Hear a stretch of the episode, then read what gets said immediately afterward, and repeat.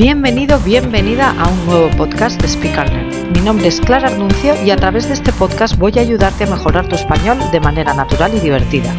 Recuerda que si nos escuchas desde nuestra web speakallearn.es, al finalizar el audio encontrarás la transcripción y algo de vocabulario que espero que te resulte muy útil.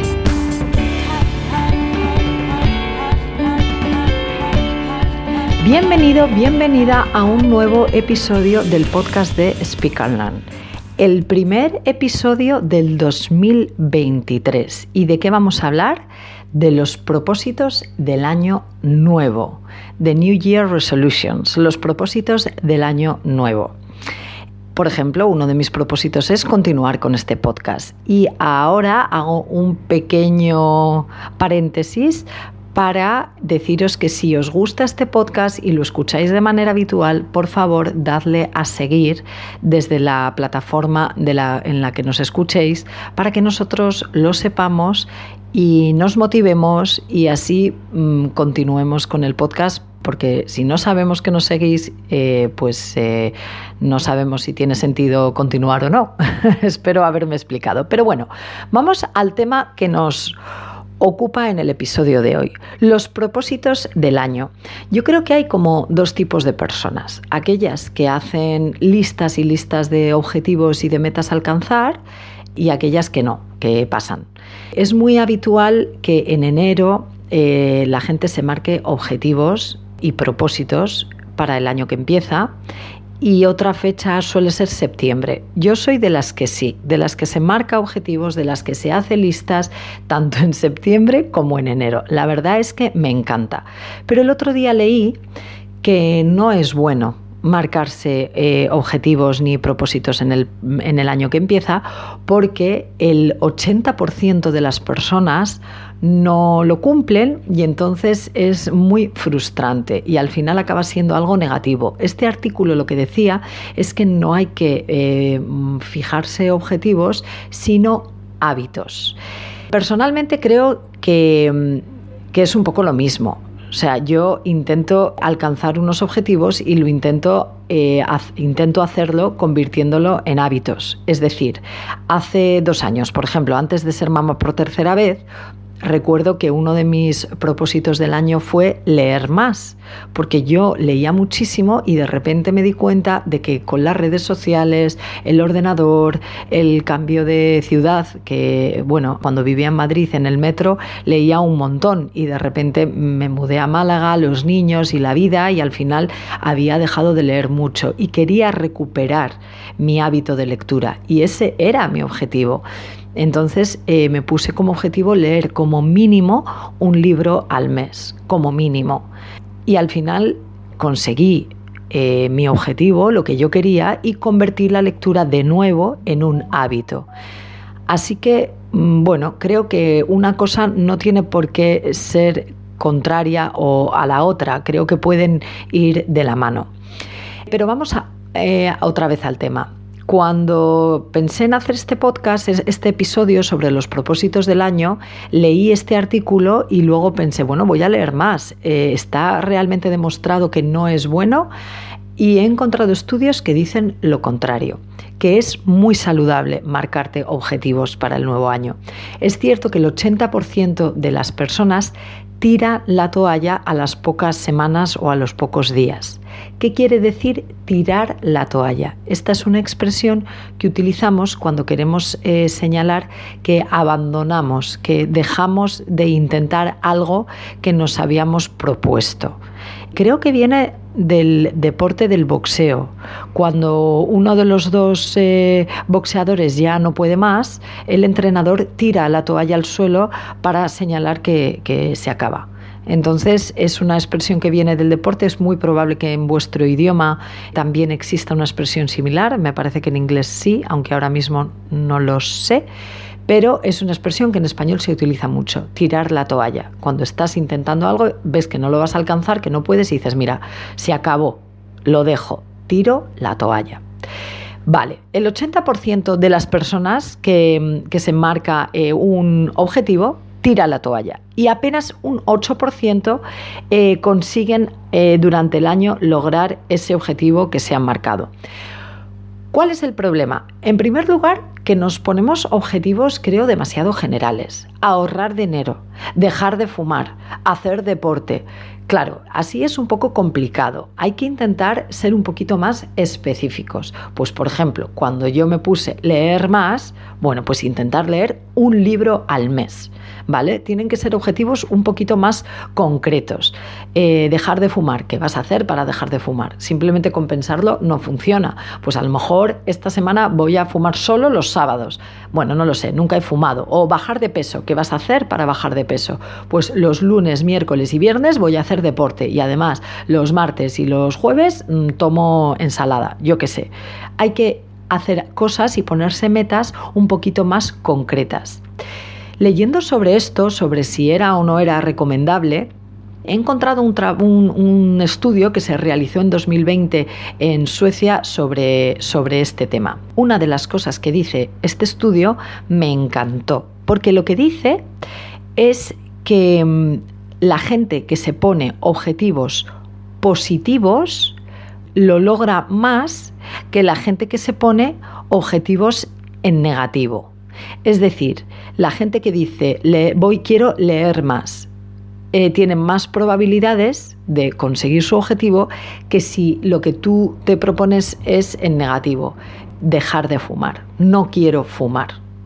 Si tú quieres, por ejemplo, eh, perder peso, a lo mejor tu objetivo tiene que ser voy a hacer más deporte, voy a comer más sano, en lugar de voy a perder peso, que sería como algo un poco más en negativo. Y eso, la verdad es que me pareció algo como muy, muy bonito. Lo que tienes que intentar también es que tu objetivo se convierta en una conducta, que se convierta en una, como en una rutina. ¿vale? Y ahí es cuando efectivamente tienes muchas más, más eh, probabilidades de conseguir tu objetivo.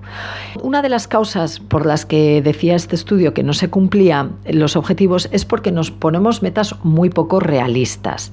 Te planteas objetivos que son un poco mm, un poco demasiado demasiado ambiciosos. ¿Vale? Pues eh, si yo, por ejemplo, me pongo ahora como objetivo ahorrar 100.000 eh, euros, pues probablemente no lo voy a conseguir. Tienes que conocerte, saber cuál es tu situación e intentar lograr eh, objetivos alcanzables. También decía que mm, que esos grandes objetivos los puedes subdividir. Pues lo que decíamos antes, si tu objetivo es perder peso, primero, cuánto peso quieres perder y segundo, qué objetivos vas a hacer cuántos días vas a hacer deporte o, cómo vas a eh, ponerte el menú eh, y, todo, y todo ese tipo de, cosas para poder ser más constante, que al final es que la constancia es eh, bastante importante. También tienes que elegir propósitos que te motiven, porque si tú lo que quieres es eh, aprender inglés, pero te has comprado un libro gordísimo de gramática y odias la gramática, es que eso no motiva nada. Sin embargo, si te buscas un grupo de amigos ingleses con los que haces un hobby que te gusta todas las semanas, pues a lo mejor eh, el propósito te motiva un poquito más, ¿vale? Tienes que buscar algo que te despierte pasión sin pensar tanto en qué deberías hacer o qué es importante. Antes de plantearte el objetivo, pregúntate por qué lo quieres hacer y qué es lo que te motiva para alcanzar esa meta. También hay que valorar las recompensas inmediatas que ese objetivo te puede generar. Es decir, si mm, si tienes recompensas inmediatas es más fácil que te motives y que consigas llegar al objetivo final. Con lo de leer más a mí me funcionó así. Empecé con libros, os tengo que decir que empecé con libros como más finos, más, más cortos, más finos no, perdona, más cortos, que para mí fuese un poquito más sencillo, pues eh, si estoy agotada y tengo muy poco tiempo para leer y, llego al final del día con los niños y, con el trabajo y con todo súper cansada y resulta que me he puesto, eh, yo qué sé, El Quijote, que es eh, gordísimo, es un libro muy, muy largo, pues es que al final, y mi objetivo era leer un libro al mes, pues es que al final va a ser muy complicado, no me motiva demasiado, no tengo esa recompensa inmediata al elegir, sobre todo en los primeros meses, libros que eran muchísimo más cortitos, eh, que no me generaban tampoco un, un, esfuerzo intelectual muy grande en el sentido de que si estaba cansada y, y leía dos páginas, pues tampoco me requería un esfuerzo enorme. Cuando conseguía terminar ese libro y al mes siguiente otro y al mes siguiente otro, la recompensa era inmediata, era mucho más rápida y me motivaba mucho más, ¿vale?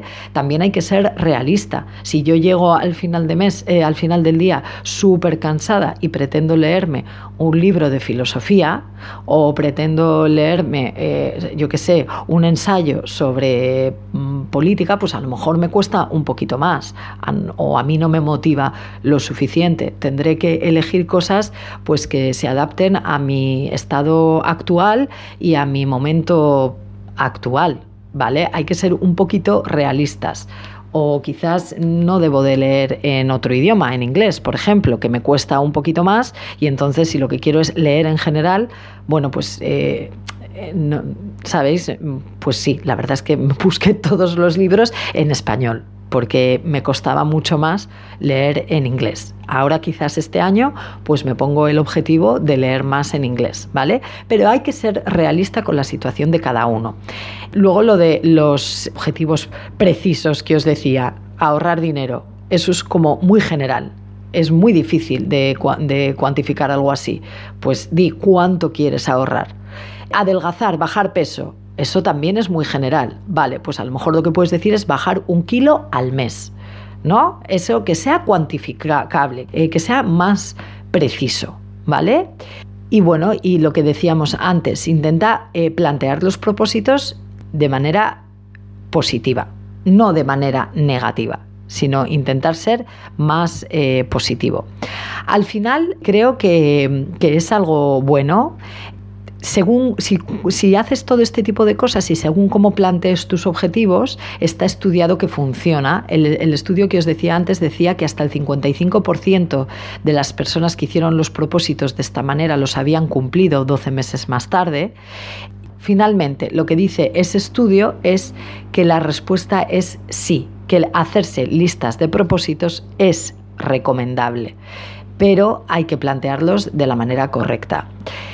No sé si terminar el episodio contándos cuáles serían mis, mis, propósitos para el 2023. Lo que pasa es que me da un poco de miedo si luego no los cumplo. Porque decíroslo aquí, bueno, otra de las cosas que decía el artículo es que no hay que ponerse 25 objetivos, aunque tengo una amiga que lo hace y me decía, claro, es que si me pongo 25 sé que por lo menos 5 cumpliré, pero claro, todo depende de tu actitud hacia tu lista de objetivos, porque si te frustra mucho y te desanima que no hayas cumplido 20, pues entonces no, pero en el caso de mi amiga el hecho de cumplir 5 de esos 25 le motivaba un montón. Este artículo lo que decía es no te pongas 80 eh, objetivos, ponte tres realistas que vayas a cumplir y no 25.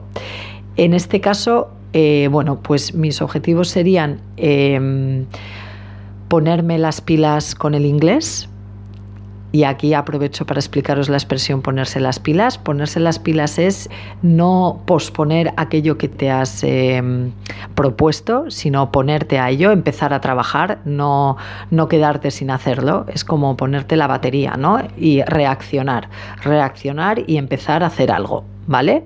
ponerme las pilas con el inglés. Eso es que voy a empezar otra vez a, a, estudiar inglés y a hablar en inglés y a a intentar recuperar el nivel que, creo que he perdido ser más constante con el deporte. Ya llevo unos meses eh, haciendo deporte, pero es verdad que unas semanas, mm, yo qué sé, eh, a lo mejor corro cuatro días y en cambio a la semana siguiente solo uno, pero sí que quiero ser constante, que no haya ni una sola semana en la que yo no haga deporte.